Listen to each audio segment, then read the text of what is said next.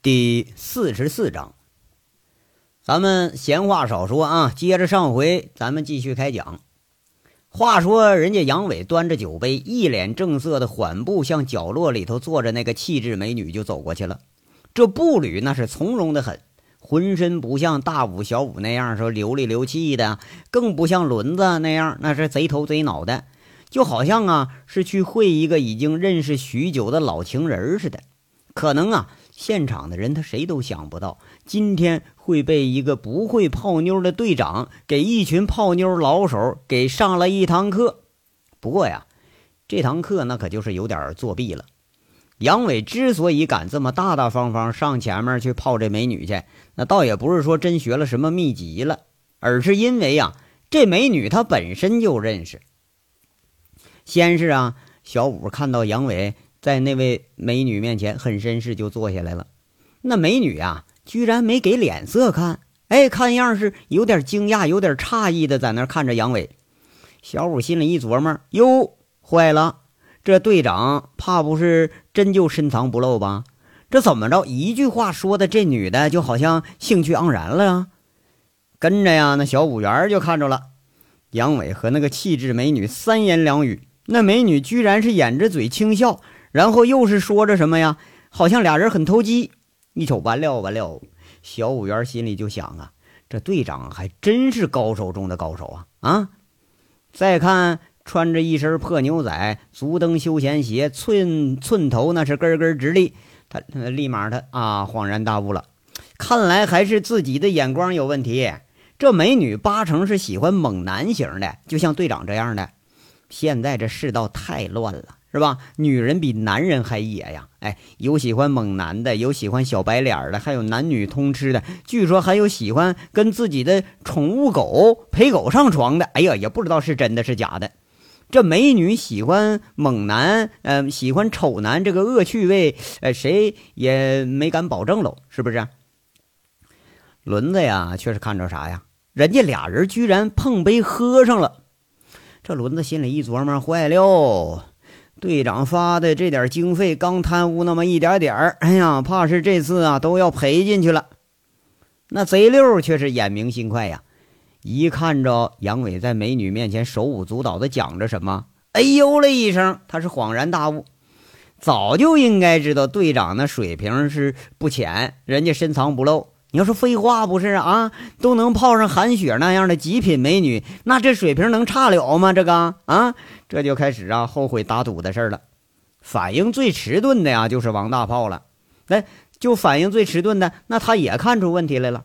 特别是看着那杨伟居然和那美女啊同时起身了，回头就骂贼六和小五子他们。妈了个逼的呀！啊，跟上你们几个屌货就办不了啥他妈好事啊！这一签是妈输定了，还害得我落了个他妈叛徒的名。这是要说，当然是得输定了。这女人，她杨伟认识。那说说她是谁呢？就是天煞的现任总经理周玉慧。哎，偏偏要说在外人看来吧，好像杨伟真的就学了什么泡妞秘籍似的。那谁可能想到啊？平时不太张扬、钻在基地那鬼地方的队长，居然和这个类型的美女他能扯上关系啊？明显俩人他不是一个层次的，不是一个世界里的人。你看，哥那什么说来着？就好像人猿泰山的电影里头那演的似的，一个是黑色的脸膛，掩不住那野性十足；一个是大家闺秀般的温婉，可是那个呃，怎么说呢？可人，而且是傲气十足。当然了，哈，最惬意的就是杨伟了。杨伟一看着这几个货，说的是极品美女，再看这女的还是周玉慧，哎，这作弄一下的心思立马就有了。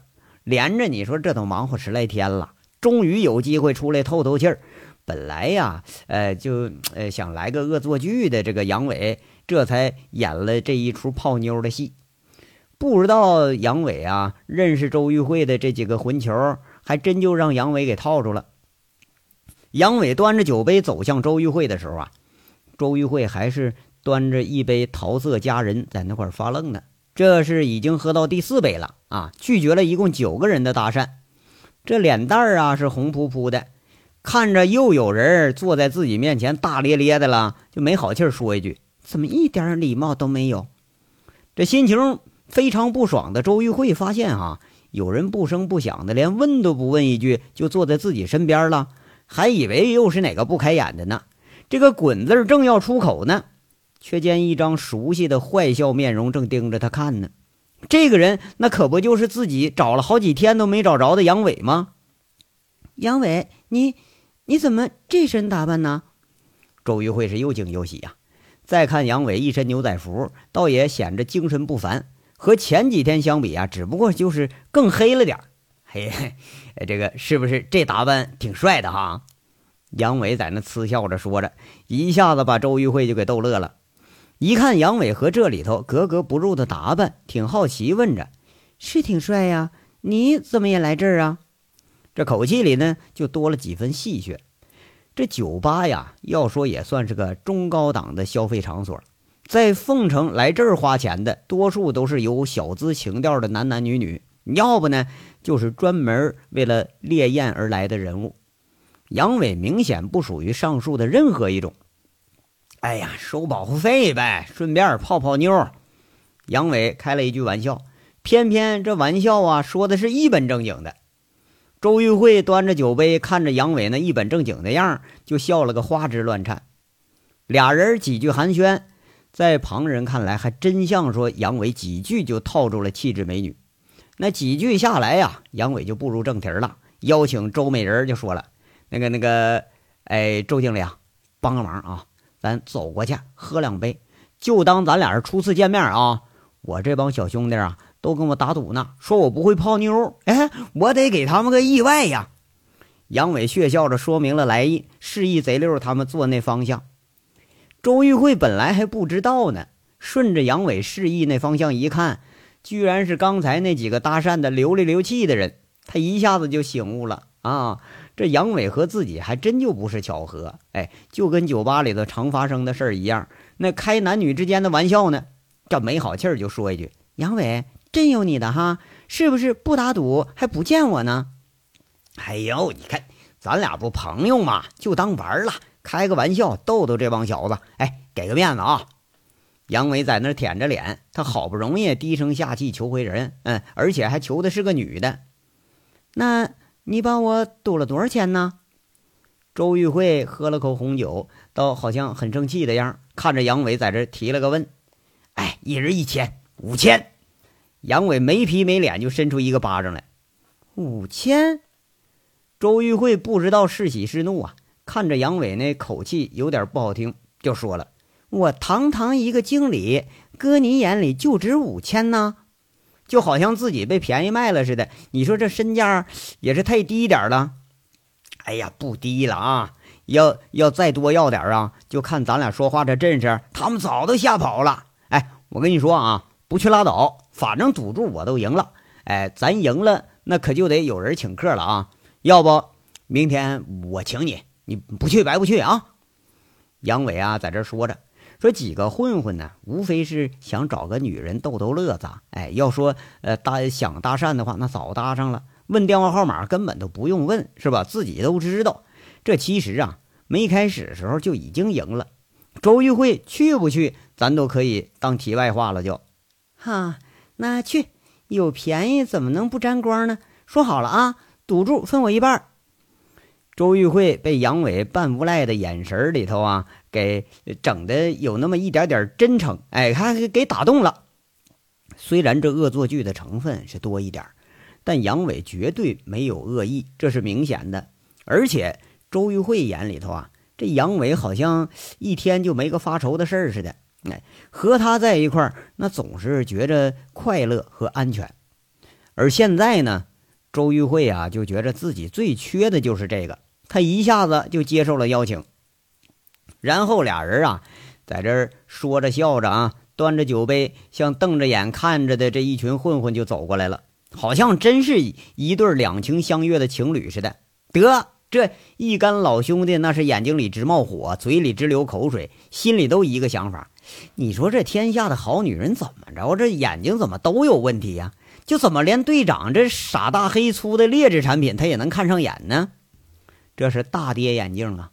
这从来不会泡妞的，居然把一个极品妞还真就给领回来了。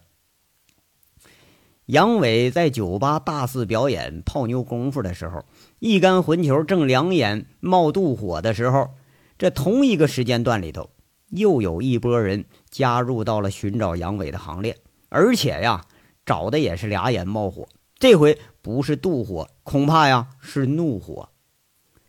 这凤城市骨科医院手术室的门在八时整缓缓打开了。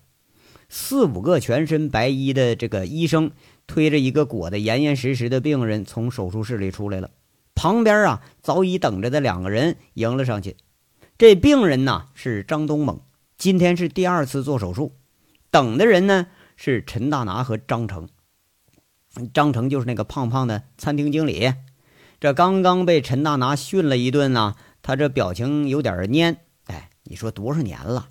张成第一次见着陈老板发这么大的火，就因为一点小事没办好，你说就发火。要说什么小事呢？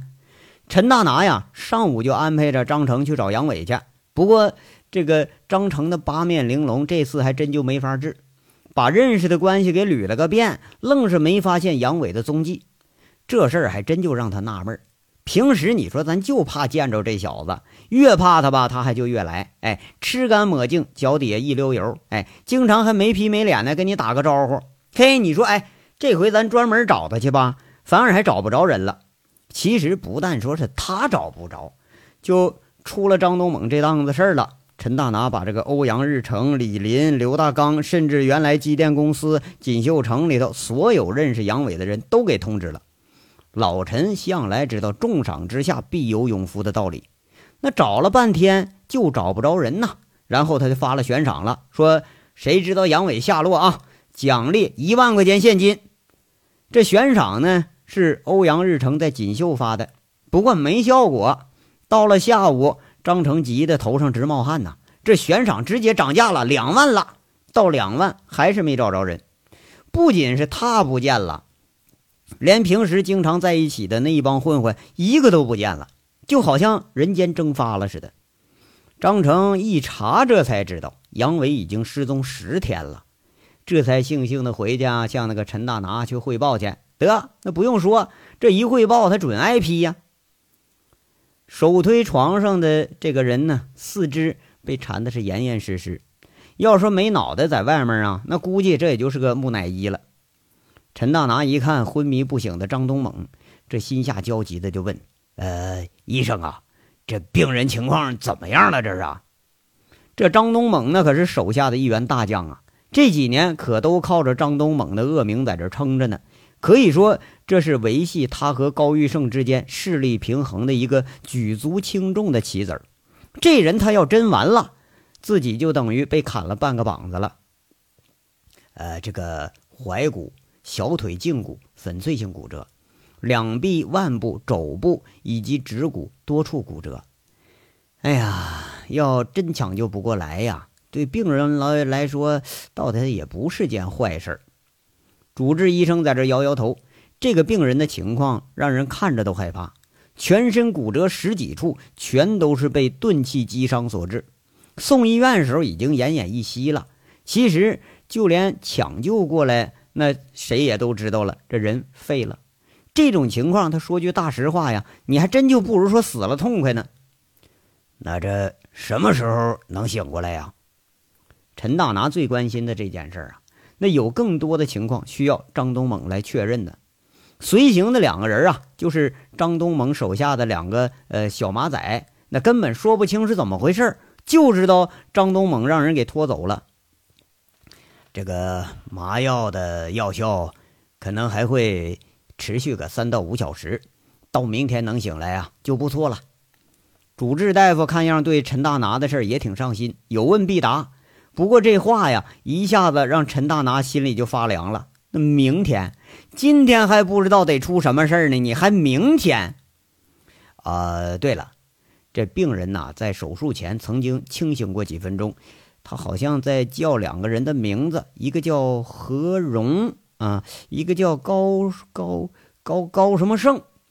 这医生在这努力回忆着：高玉胜，陈大拿猛然接一句：“这个是最合理的。”啊，对对对对，就是高玉胜，好像是说舅舅何荣，哎，反正也听不太清楚。这医生一下就想起来了。陈大拿猛地停下脚步，不再跟着医生追问了。这样啊，看样已经是明了了啊。医生诧异地看向陈大拿一眼，不过他没有停步，继续推着手术完依旧昏迷的病人进了病房了。呃，陈董啊，那这个。何荣是谁呀？张成小心翼翼在这问着。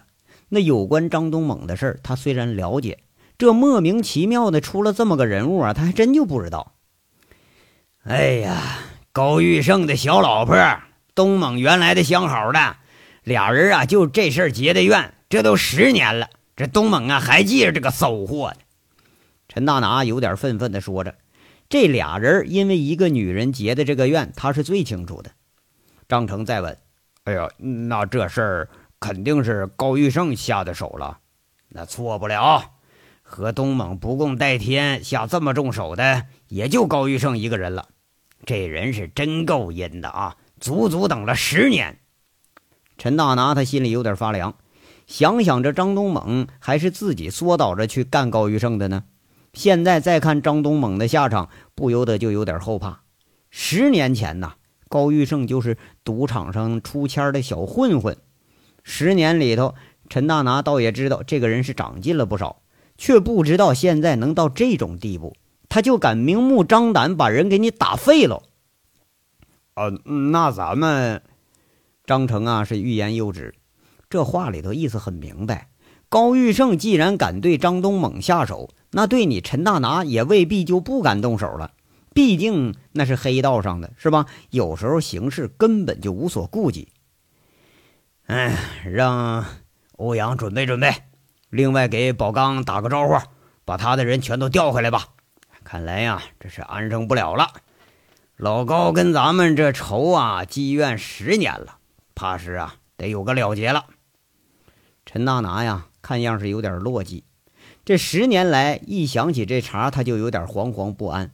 特别是看到高玉胜越来越发展壮大的势力，这晚上睡觉啊都不觉着挺安生了，总觉着心里头有事悬着呢。今天这事儿终于还是来了，哦，那我马上去办。你等等，你把现在能用的人啊都用上，无论如何给我找着杨伟。这次这个事儿啊，咱们还真得有这么个帮手，要是他在呀。这事儿兴许能好办点儿。陈大拿琢磨着啊，你说这事儿一出，那头一个能想到的就是杨伟了。咱不为别的啊，就为锦绣事件中杨伟这雷霆手段给陈大拿留下的印象是太深刻了。何况现在杨伟手下还有一群那如狼似虎的流氓保安，这势力你要说搁谁他也不敢小觑。啊，好，我马上找去。张成应了一声，先是径自的走了。咱们呢，再把这目光放回到酒吧来。要说上百万人口的都市里头挖这么个人，那还真不容易。陈大拿和张成大概他是想不到啊，说杨伟居然是在这玩游戏呢，而且是在玩泡妞的游戏。那泡的居然还是他一直想泡的那个周玉慧。要说这天下的事儿啊。就是这么稀奇古怪，有时候啊，还就不由得你不信。杨伟领着周玉慧和一干混混们，呃，再坐到一起了，那更是让人大跌眼镜。这周玉慧他什么场合没经过呀？多大的客人没招待过呀？挨个介绍一下，笑吟吟的挨个问好，浑身就不像刚才那个横眉立眼的那态度了，一举一动是大方得体。一干混混，那也就是泡个小太妹，骗骗未成年那个呃少女，或者蒙个小怨妇那么个水平，哪见过这种气质洒脱的大家风范呢？反倒是个个都觉得有点拘谨了。那你说，怪不得杨伟觉着在周玉慧面前骂不出脏话来呢？你不光是杨伟呀，连这一干混球都自动开始使用文明用语了。都先是呢，跟大家碰了三两杯。这个小五啊，提议说：“呃，来个玩法，咱们喝酒。”那周玉慧一点不就不气馁，哎，点了个扑克牌捉大小这么个项目。这一干混混们看周玉慧这么放得开呀，那倒也释然了。俩小五子那对眼一视，哎，就觉着心如明镜。这娘们八成能喝，要搁平时啊，一瓶差不多就能放晕了，给搂着开房啊！他妈的，今天这是便宜队长了，捡了这么个极品妞，那哄着他俩去开房，咱把队长哄高兴了啊！八成明天他能把咱这钱给免了啊！服务生啊，送上来一副很精美的钓鱼扑克。周玉慧选的这个桌大小啊，是最简单、最直观的玩法，就是一手抽一张就比大小。那黑桃 A 最大，方块三最小。不过呢，周玉慧却是一点都不造作，一副扑克牌在周玉慧的小手里头来回转悠几圈，然后只见周玉慧单手颠牌往桌上这么一抹，牌就成了一个均匀的弧形。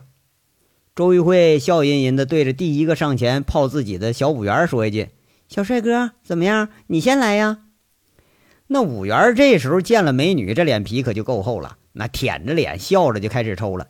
一抽到手，一看是一张红桃圈哎，心里就高兴了啊。